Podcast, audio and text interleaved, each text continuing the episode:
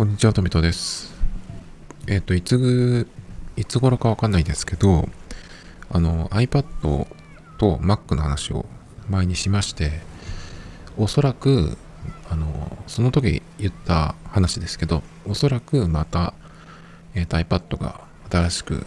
出るとかね、っていうような時に、MOOC とか雑誌とかが出て、そこで、あの、iPad がパソコンになるとかね。パソコン代わりになるとか。なんかそういう、えー、話がね、まあ、毎に、毎年のように出てくるんだけど、また出てくるぞっていう話をしてね。で、だけど僕は、えっ、ー、と、もう 5, 5年ぐらい、Mac というか、まあ、パソコンをほぼ使わずに、ほとんどのことを iPad でやってるんですね。まあ、ブラウザもそうだし、テキスト書くのもそうだし、えこのポッドキャストの編集もそうだし、音楽作るのも、それから動画編集も、とにかくありとあらゆること、普通パソコンでやるだろうっていうようなことも、まあほぼ無理やりですけど、iPad でやってきてるんですよ。まあそんな僕が、えー、思うこと、iPad で、えー、いろいろ何でもやってきてるんだけど、パソコンにはならないよっていうのがね、その時話した結論だったんです。で、またね、そういう時期が来たら、そういう、えっ、ー、と、記事とか雑誌とか出ると思うけど、違いますよっていうようなね、ことを言ってたんですよ。そしたらですね、まあそういう時期じゃないんだけど、春って iPad 出るのかな？ちょっとわかんないですけど、iPad が出る時期は、春頃にもしかしたらその、Air とか無印のやつが出て、それから、えっ、ー、と、秋頃、秋過ぎた頃に、えっ、ー、と、プロが出るっていうのが最近のサイクルですけど、あの、Mac ファンの表紙を見かけまして、そこにね、iPad 特集っていうのがあったんですよ。今回の、今出てる Mac ファン、何月号でしょうか。えっ、ー、と、3月号、2023年3月号、iPad 超パソコン化計画っていうね、特集が、えっ、ー、と、あるんですけど、まあこれを見たときに、またかと思って、いや、パソコン化計画だけでも違うよって僕は思うんだけど、超パソコン化計画って書いてあってね、まあ別に、これはただの見出しでね、その、まあ、iPad 特集っていうことだと思うんですけど、ちょっと見てみたんです。まあ僕的には何かそのヒントがね、その iPad としての何か足しになるヒントがあるかもしれないと思って見たんですよ。そしたらまあ別に、特に僕的には、うんと何か足しになるようなことは見つからなかったかなっていう感じなんですけど、最初の方に書かれていたその見開きになっているところのページの、えっ、ー、と、まあ、文章、作文ですね、要するにね、にこういうのがあって、iPad は廉価版のパソコンではない。その理由と進化とはっていうね、のがあって、もうこれがちょっと読んだら、やっぱりなっていう感じで、本当分かってないよな、この人っていう人がまたね、書いているんですよ。なのでね、また、ちょっとそれに関して喋ろうかなと思ってるんですけど、あの本気で言ってんのかなと疑ってしまいますね。この人は iPad 最近触ってますか ?iPad で何してますか？それで、えー、っと、iPad がパソコンになるって言ってるのかなとちょっと思うんですけど。で、前にそんな話をしたって言ったんですけど、まあそれから半年も経ってないと思うんですが、今現在ね、まあ、iPad の一番新しい OS16.3 かな ?16.3? ぐらいだと思うんですが、16になった時に、えっ、ー、と、すぐ変えようかなと思ったんですけど、やはりメジャーバージョンアップで、割と今回は、そのマイナーチェンジというよりかは、結構大きい変化が入ったので、ちょっと待ってようと思ったんですね。まあ僕は、そのさっき言ったように、iPad であの何でもやるので、もし何か致命的なうんバグとかがあった場合に、何かができないっていう風になってしまうと困るので、ちょっと待ってよとね、思っていたんです。16になったのが去年の 10, 10月、11月とかそのぐらいですかね。ハードが出たよりも後だったような気がしますけど。で、えっ、ー、と、ずっと待っていて、ちょっとこれは気になるなっていう、うん、不具合があるっぽいっていうのが分かったんで、急がなかったんでね、しかも。まあ、ステージマネージャーとかちょっと使ってみたいなとは思っていたんですけど、まあ、楽しみはちょっと後に取っておこうっていう感じで。で、16.1、16.2ときて、16.3かな、今。16.3.1かもしれない、今日現在ではね。そこまで今、新しいのにあげたんですけど。で、まあ、それを使っても、やはり、あの、iPad がパソコンになるとは言えないっていう結論はね、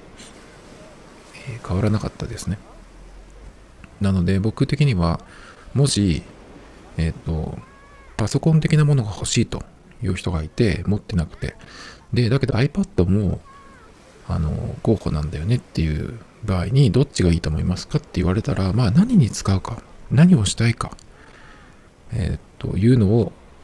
その方に聞くのが一番大前提ですけど、それでも iPad を進めるってことはないと思いますね。僕は PC を必ず進めると思います。もしその人が、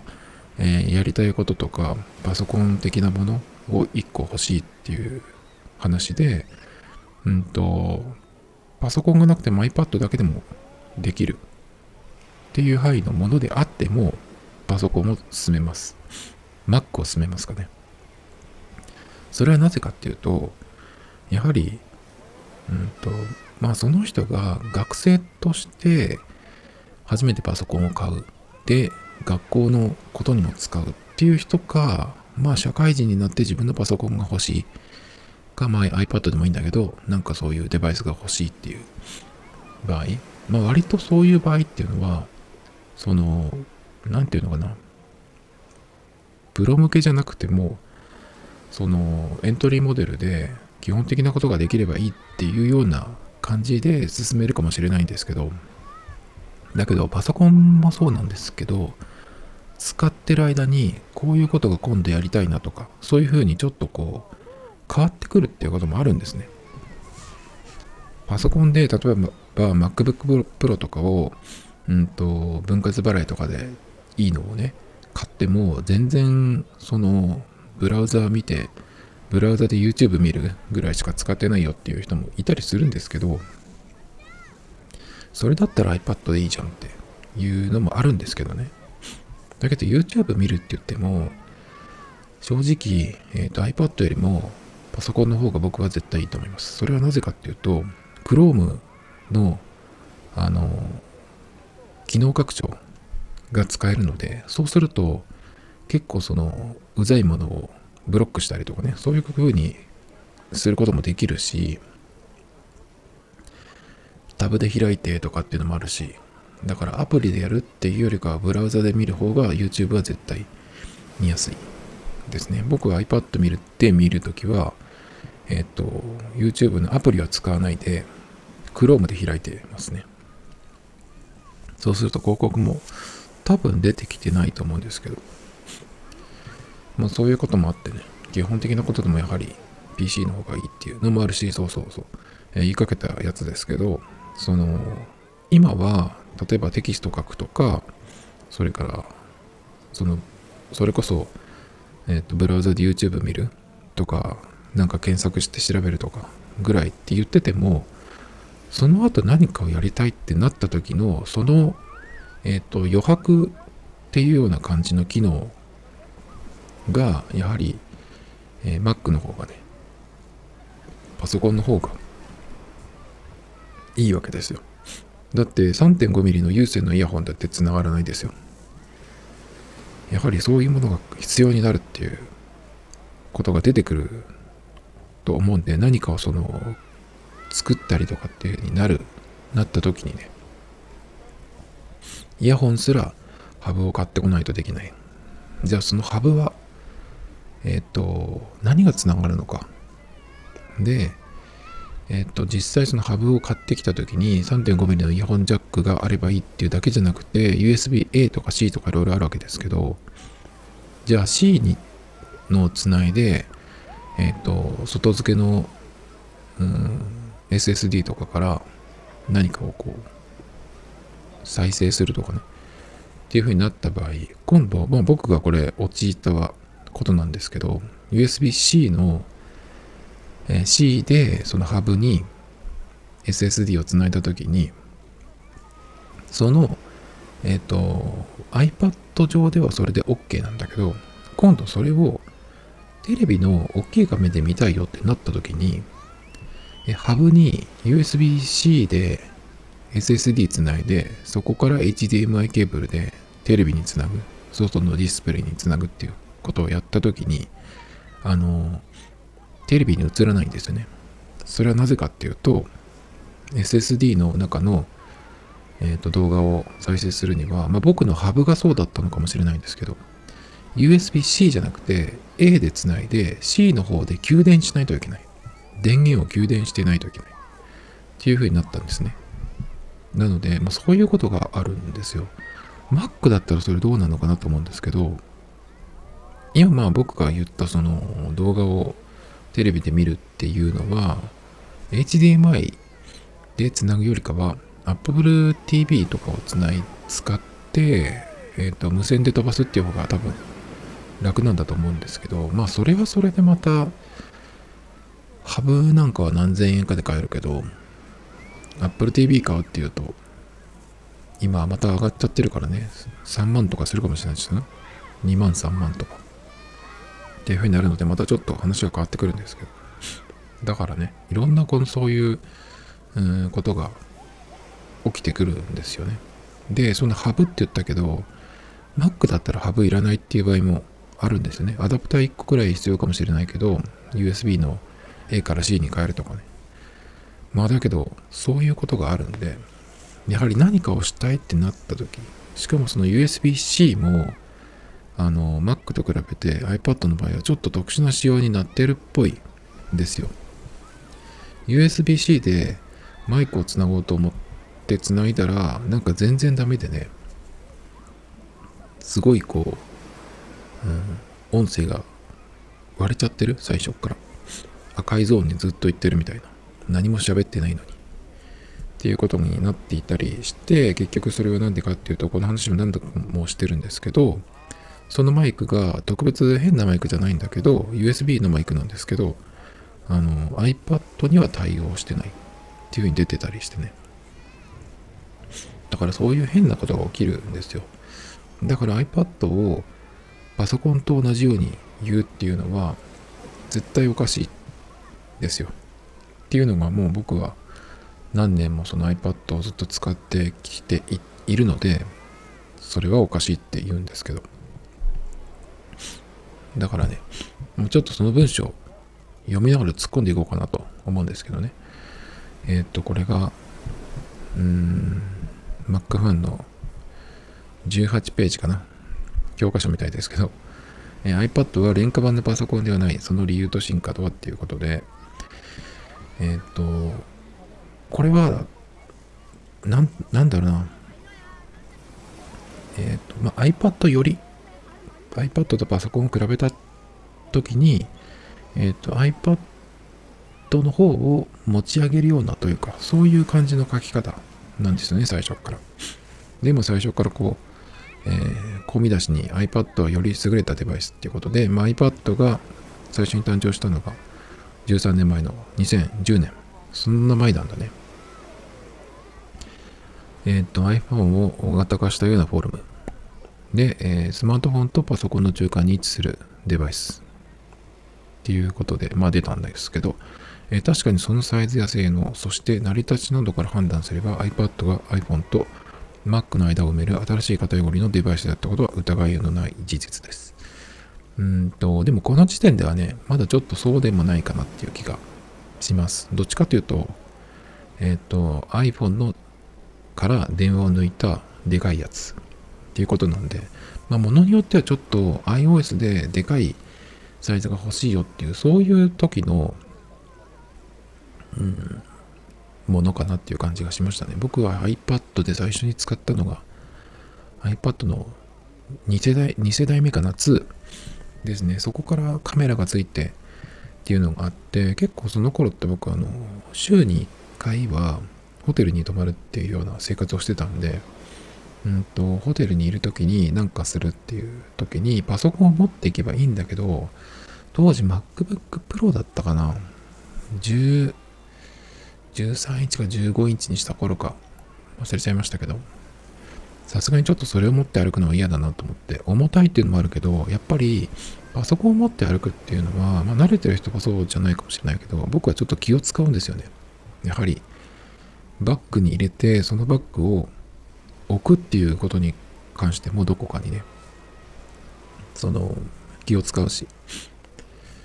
まあ、ハードディスク時代じゃなくて、まあ SSD になっていたと思うんで、まあ、ハードディスク時代よりかは気楽かもしれないけど、そうは言ってもね、やはりちょっと気を使うし、まあ、重たいしっていうのもあるので、なので僕はそこで、まあその時はまだ Mac も使っていたんですけど、iPad も持って普段外に持ち歩くのは iPad という感じにしてましたね。だからブラウザ見たりとか、なんかメールとか、あとはテキストを書くっていうのはやってたけど、その時ももうすでに Bluetooth のキーボードとかも持ち歩いてたような気がしますけど。だから、えっ、ー、と、パソコンの代わりにはならないけど、その時から、だけどちょっとパソコンっぽいことを期待して、ちょっとその大きさのものを持ち歩いてたっていうのはありますね。その時はまだ12.9インチがなかったんで、9.7インチかな？10インチまでいかないっていうぐらいの、まだホームボタンがあったやつですね。で、このまま文章が続くんですけど、えー、だからといって iPad をスマートフォンの上位版やパソコンの廉価版のように捉えるのは大きな間違いです。ここでもう僕とはだいぶ考え方がずれていくんですけど、スマートフォンの上位版であるっていうのは、今の iPad がまだその域を超えてないと僕は思いますけどね。iPad の OS が iPhone の OS とちょっとこう進化の方向が変わった時期があってそれが3年ぐらい前ですかね。だったと思うんですけど。ちょっとね明らかに変わったっていう時があったんですよだからその時に結構じゃあこっちの方向に行くんだったら、えー、iPad がその Mac 的になるもしくはえー、将来的に、えー、MacOS が動くっていうかね、Mac と融合するんじゃないかみたいな話もあったんですけど、Apple はそれをずっと否定してるんですね。iPad は iPad だ、Mac は Mac だっていうことで、両者が一緒になることはないっていうふうに言ってますね。と思います、確か。だから、うんと、まあその進化の方向が変わった時から、さらに、えーと、iPadOS は進化してるんですけどでももう iPad で何でもやってる、えー、僕としてはやはりあのパソコンの廉価版にすらなっていないまだまだやはりスマートフォン iPhone の上位版っていうか上位版だけどちょっと斜めぐらいに方向が変わったっていうようなね感じだと思うんでそしてえっ、ー、と、続いていくんですけど、えー、ちょっとこう、年々パソコンライクになる iPad っていう。ここでね、この人本当に iPad 使ってないな、きっと。パソコンライクになるって言ってるのはどこを指して言ってるのか、使った上で言ってるのかわかんないですけど、使った上ではないよなと思っちゃうんですよね。えっ、ー、と、パソコンを新調しようとするときに Mac にするか iPad にするかで迷う人は多いはずです。特に仕事や趣味で使う上では iPad よりも高性能な Mac を選んでおいた方がいいと考える人も多いでしょう。もちろんデバイスの特性をしっかりと理解して Mac を選ぶことは決して間違いではありません。しかし、誤解を恐れず先に結論を言えば、現在はほとんどの人にとって Mac よりも iPad がおすすめです。なぜ？というのも、今の Mac は多くの人にとってオーバースペックだから。Mac はもはや普通の人のためのコンピュータよりもプロのための道具といった方が適しています。もちろん未だに iPad ではなく Mac でしかできないことはあるものの、それは最大限のパフォーマンスを求めるごく限られた 3D アーティストや映像編集者、ゲームデベロッパーといったクリエイターのためのものなのです。そしてこれまで Mac が担っていた役割は今は iPad が担うようにシフトしています。ここら辺がおかしいんだよね。僕にとっては。えっ、と、Mac がプロのための道具っていうふうに言ってるんだけど、うんと、そうでもないんじゃないっていう気がする。まだ。だってあの、バックスペース FM っていう有名なポッドキャストの有名かどうか僕にとっては有名ですけどドリキンさんっていう方があのあの方はずっと Apple も Mac もすごい大好きだったんだけど動画編集をやるようになってスペックが足らないということになってそれで自作 PC を作り始めたような気がするんですよね。で自作 PC を作るってことは Mac は使えないんでおのずと Windows に行くんですけど。だけど、えっ、ー、と、M2、M2 じゃない、M1、Apple Silicon の Mac が出てきたところで、その、何て言うのかな、まあ、ドリキンさんが求めるようなスペックのものが出てきて、また Mac に帰ってきたっていう感じなんですけど、ドリキンさんという方はエンジニアの方なんだけど、あの、動画編集のプロフェッショナルっていうわけではないんですね。まあでもやってることというか求めてることは、まあ、プロではないけど、プロのような感じ。だから、えっ、ー、と、その人にとっては、もう Mac はオーバースペックかだったかっていうとそうではなくて足りなかったんですね。今まではね。で、やっと今、M1、M2 ってなってきたときに、うんと、そっちに行き始めたという感じなんで。だからね、まあどの Mac を指してるかわからないけど、Mac は今、そのもはや普通の人のためのコンピューターよりもプロのための道具って言ってるんだけですけど、いや、そんなことはないですね。プロのための道具って言って、その、えっ、ー、と、最大限のパフォーマンスを求めるっていうふうに言ってるんですけど、素人が今だって iPhone で 4K の60フレームとか撮れるわけじゃないですか。で、じゃあそれ撮ったらどうするよっていうことですけど、編集するわけですね。iPhone で全部編集しますかって言ったら無理ですよ。やろうと思えばできますけど、iPhone だけで編集っていうのはね、めっちゃ熱くなりそうですけど、やりづらいしね。じゃあそれを編集するには PC が必要ですね、やはり。iPad でもできなくはない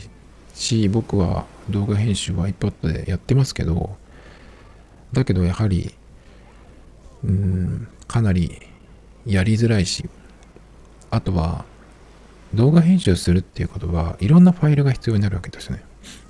撮影した動画ファイル、それからまあ音声、音楽だったり、えっ、ー、と、効果音だったり、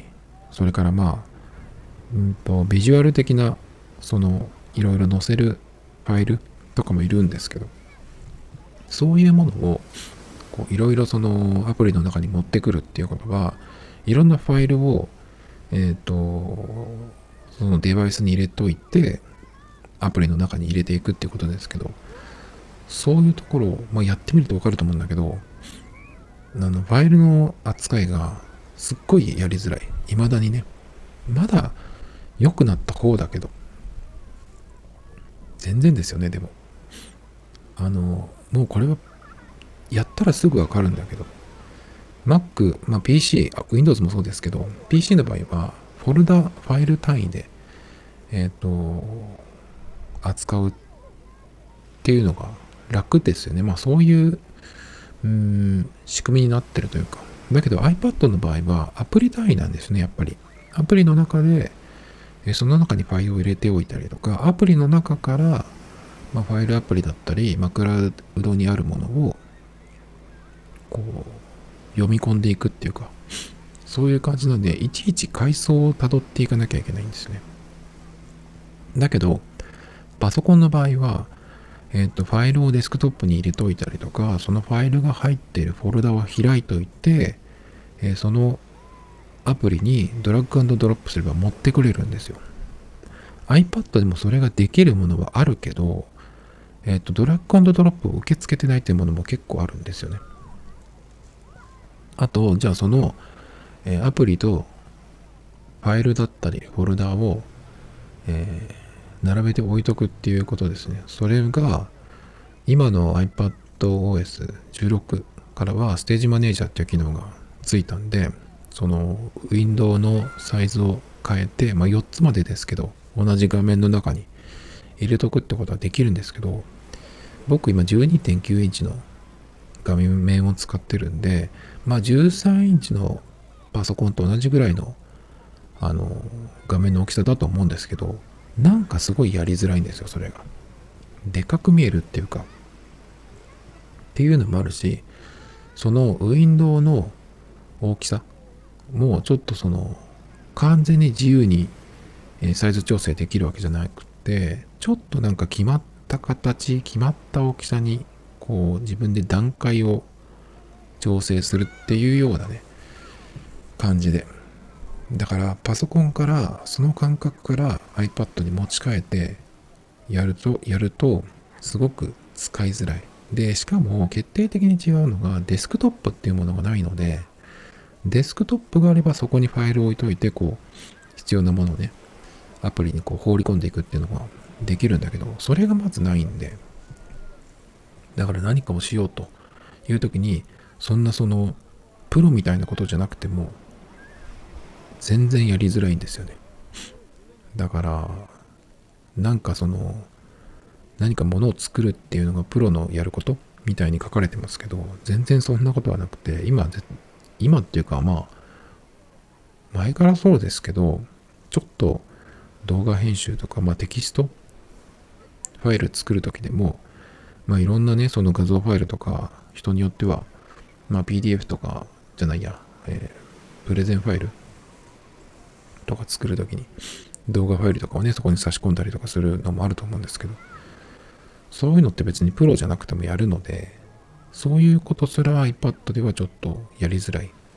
で、プロのための道具っていうことじゃないんですよね。全然。で、素人の人でも、その 4K の動画とか普通に撮れるので、素人の人がやることすらその求められるクオリティっていうのがガッて上がってる時代なんで今は。だからいまだにねその今の Mac を指してもそのプロのための道具でそのプロっていうのはえー、その何て言うのかな 3D とか映像とかそういうのをやる人のためのものって言ってるのはだいぶちょっと違う気がするんだよね。そして、そのこれまで Mac が担っていた役割は今 iPad が担うようにシフトしていますって言うんですけど、これは何のことを言ってるのかさっぱりわからないんですよね。Mac が担っていた役割は iPad で、えー、が担うようにシフトをしていたら iPad で何でもできるはずなんだけど、全然そもそも仕組みは違うし、まだ iPad は iPhone 寄りだしね。ちょっと何を言ってるのかわからないなっていう感じがするんです。で、この後にその M2 とか M1 っていうその Apple Silicon が今の iPad に載ってるからっていう、ね、iPad Pro と iPad Air には、えー、Apple Silicon が載ってるんだっけかな。だから、日常生活のあらゆるシーンで十分すぎるパフォーマンスを発揮できるって言うんだけど、これもこの人分かってないなと思うんだけど、あの、たとえ M2 チップが乗ったといっても iPad でできることっていうのは変わってないんですよね。アプリが変わっていかないし。だから、じゃあ M2 チップ、M1、M2 がチップが乗って、何がそんなに変わったのか。iPad そんな変わったかっていうと変わってないんですよね。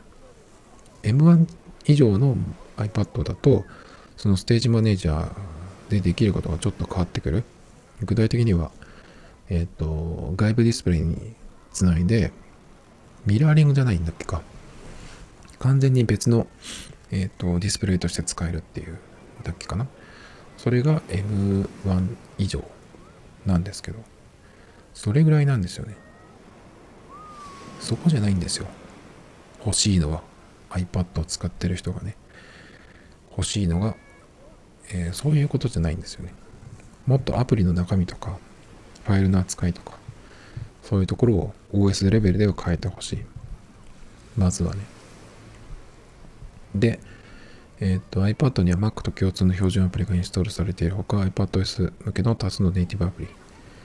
えーとかが利用できるっていうふうに言ってるんですけどそのアプリがね iPad と Mac と共通だけど名前が共通なだけで中身は違うんですよ中身はこれは iPhone と同じだしなんだろうな。これはいいところでもあるんだけど iPad とか iPhone ってたくさんモデルがあってで Apple はその古いデバイスでも普通に動くようにしてくれてるんですね。それはものすごくありがたいし素晴らしいことなんだけどただそれができる分新しいモデルとかそのスペックが高いモデルを持ってる人にとってはこれを持ってるのになんでこんな簡単なことしかできないんだろうっていう風になってるんですねアプリが。iMovie とか開いたらわかると思うんですけどただでさえ Mac 版の iMovie でもそんなにあのできることはないんだけどそれでも iPad 版の iMovie っていうのは Mac 版と同じことすらできないんですね。それよりもさらにうんと廉価版というかそういう感じになってるんですね。なのでそれをで言うと全く iPad は Mac と同じことはできませんよって僕は思うんですけどね。それからえっ、ー、とまあこういうのがいろいろ続いていって、まあ、iPad はタブレットだからパソコンの廉価版だからといって敬遠するのは全くのナンセンスですって言うんですけど、え、iPad かパソコンかって悩んだ時に iPad を選ぶ進めるっていう方が僕はナンセンスだと思いますけどねだけど iPad を、うん、あ、ちょっと待って。えー、そして多くの人に Mac ではなく iPad を進めたい最大の理由は Mac でなく iPad だからできることがたくさんあるからです。これはわかるんだけど、えっ、ー、とね、iPad だからできることっていうのはそんなたくさんあるかなクリティカルなものはある。確かに。僕が iPad Mac にできなくて iPad だからできることで、えー、そのできることっていうのは Mac と比べたら少ないんだけど、だけどクリティカルなことっていうのが3つあって、まず1個が、えっ、ー、と、本体を縦にしたり横にしたり簡単にできる。ですね。Mac では縦向きで撮った写真を画面いっぱいに縦で見るっていうのはできないですよね。多分。できないと思うんですけど、Mac を、うんと、こう90度、え傾けても写真は回転しないと思うし、それができたからといってね、めっちゃ見づらいじゃないですか。だから何か見る、特にま画像とかを見るっていう時には、大きく見たいっていう時には、特に縦画面ですね。その時には、iPad でしかできない。ですね。そんなことって感じだけど、意外とこれは大きいことだと僕は思ってて。そして2つ目が Apple Pencil を使うことですね。Apple Pencil は使わない人は全く使わないって言うんだけど、僕は絵は超下手なんで描くことはないし描きたいっていうこともないしですが、だけど Procreate っていうアプリがあって、それで、えっ、と、画像編集をすることがあるんですけど、それはレイヤーが使えて、で、いろんなペンがあって、まあその画像編集に、えー、使える色、いろんなその機能、ガウス、ぼかしをかけたりとか、まあレイヤーが使えるってことは大きいかな。で、その時にやはり指じゃなくて Apple Pencil 使った方が絵が描けるとか描けないとかに関係なく、すごく快適にできるので、まあそのためには、うん、それはやはり、えー、Mac とはやはりちょっと違う。Mac の場合は、あの、ワコムとかのペンタブレット、あれを使えば、そのペンは使えるんだけど、ただペンタブレットの場合っていうのは、画面に直接ペンを、え、持っていくっていうんじゃなくて、でかいトラックパッドみたいなところに、その、えー、と、ペン、電子ペンっていうんですか？あれを、えー、持っていくことで、そのポインターがね、画面に出て書けるっていう。あれはなかなか慣れないとちょっと難しいんじゃないかなと僕は思うんですけど。だからそういう意味で言うと、デジタルな、えっ、と、字とか絵とかを描くときに直接画面に描けるっていうのはタブレットだけのこと？でやっぱ Apple Pen, Apple Pencil ってすごくその精度というかは優れてるのでやはりそこは大きいですね。で絵は描かないけど、ま、あのプロクリエイトってさっき言ったみたいにそのものすごくいろんなペンの種類があってしかもカスタマイズできるんですね。で、カスタマイズしたものを、えっ、と、公開することができるので、人によっては販売してる人もいるし、えっ、と、こういうの作ったからちょっと使って、どうぞ使ってくださいって言って公開してる、無料でね、いう人もいるんですけど。で、そういうののおかげで、えっ、と、普通は、Apple Pencil とかタブレットにそのペンで文字を書くっていうと画面も滑るし紙とペンとは勝手が違うんであの普段の字よりも下手になる。汚い字になる。っていう人の方が多いと思うんですね。やっぱ上手い人は何使っても上手いですけど僕の場合はどうしようもない感じになるんです。だけどそれが、えー、プロクリエイトで、えーとペンをよく選んでえー、字を書くともしかしたら紙とペンで書いてる時よりもうまいかも。綺麗に書けるかも。っていうようなのがあるんですね。なので PDF に書き込みをするとかまあ何かその画像とかに何かを書くうーんと実用的なことで言うとなんか地図に書き込みして誰かに渡すとかっていう時にはプロクリエイトを使うとかなり綺麗に書けるんですねなのでそれはちょっとパソコンではできないことですね。で、3つ目。これは、ちょっと3つ目っていうのは大きいんだけど、アプリですね。アプリが、あの、決定的に違う。まあ、パソコンっていうと Windows と Mac とあるんですけど、まあ、Mac と iPad っていうことで言うと、Mac よりも iPad の方が、えー、使えるアプリ、本当にその役に立つアプリっていう意味での使えるアプリ。まあ種類もそうですけどね。が圧倒的に多いですよ。だからこれが Mac で普通に使えればなっていうのがあるぐらい。だからそれを、そのことがあるから Mac よりも iPad を選んでるっていうのもちょっとあるんですね。今の、えっ、ー、と、Mac では iPhone アプリ、iPad 版のアプリも、えっ、ー、と、Mac 上で使うっていうことができるんですけど、やっぱりちょっと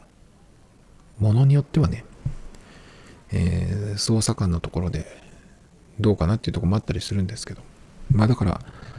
前よりそれが、えっ、ー、と、Mac では使えないっていう時代よりはいいけどね。だけどまあそこのアプリのこともあって、まあそれは iPad でしかできないものっていうふうに入れていいかなっていう気がするんですね。そのぐらいそのぐらいなんですよ。Mac、パソコンで、えー、できなくて iPad だけでできること。だけど、そのぐらいなんですけど、結構その今挙げた3つが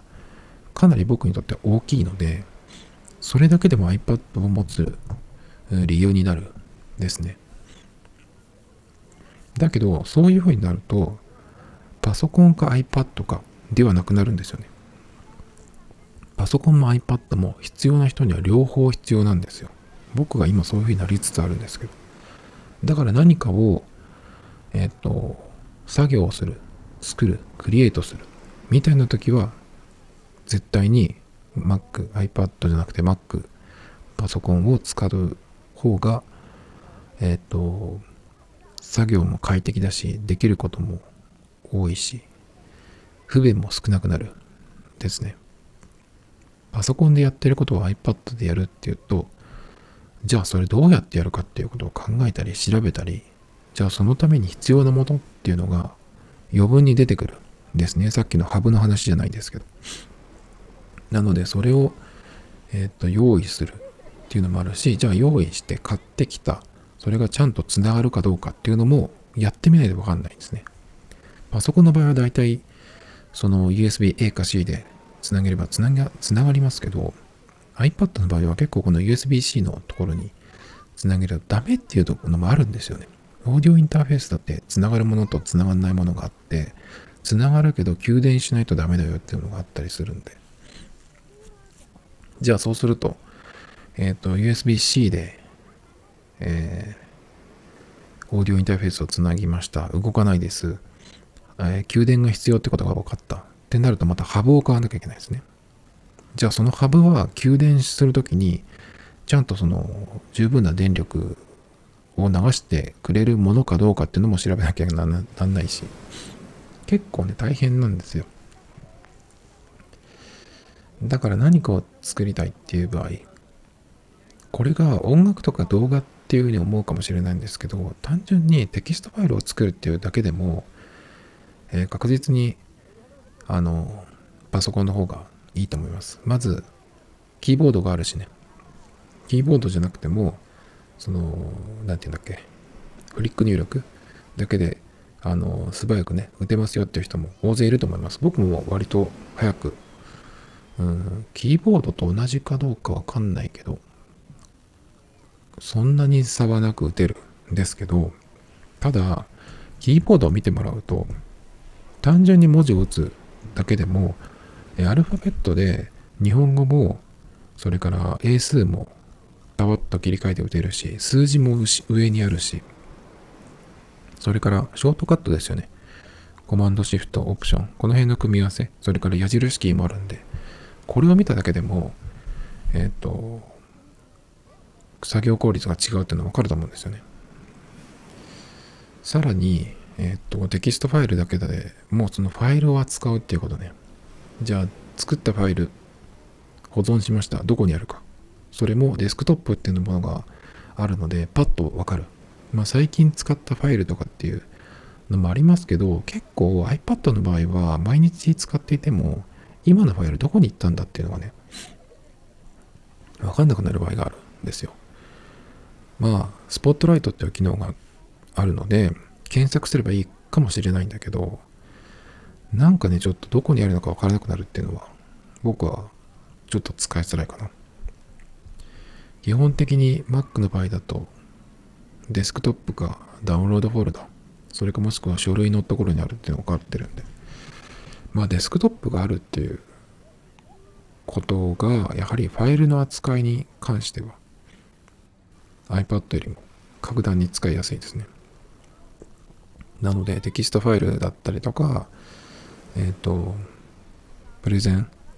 キーノートとか、パワーポイントとかを使うとか、あとは何でしたっけ？Excel とか使う人もえー、Excel 使う人は Mac より Windows かな。だけど、そういうところに、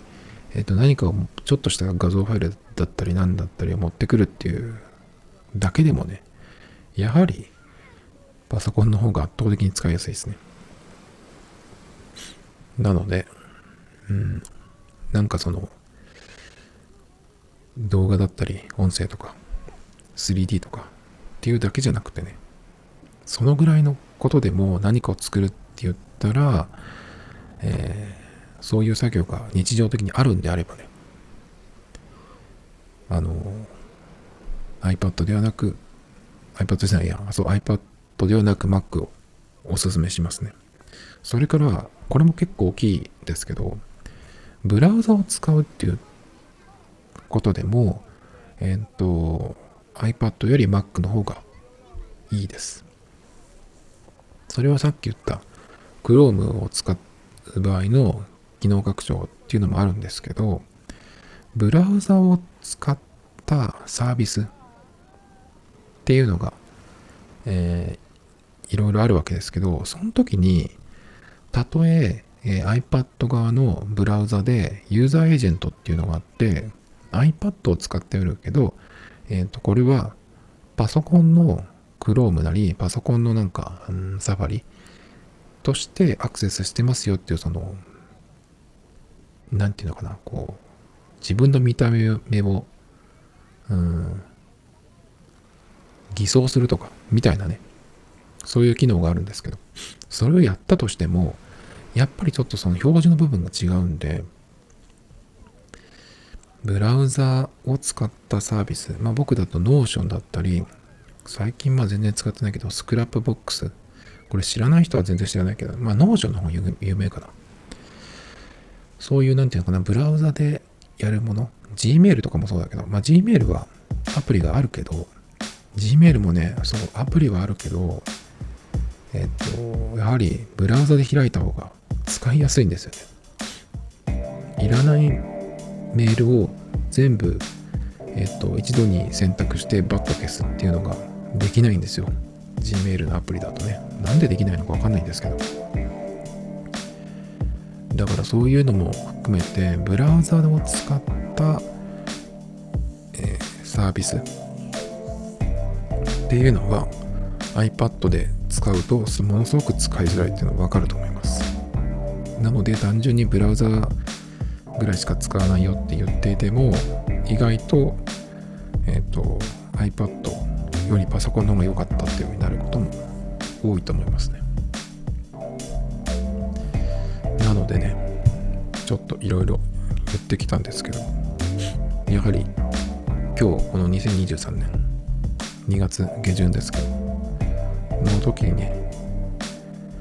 えー、iPad かパソコンかって悩んだ場合必ずパソコンを進めます僕はね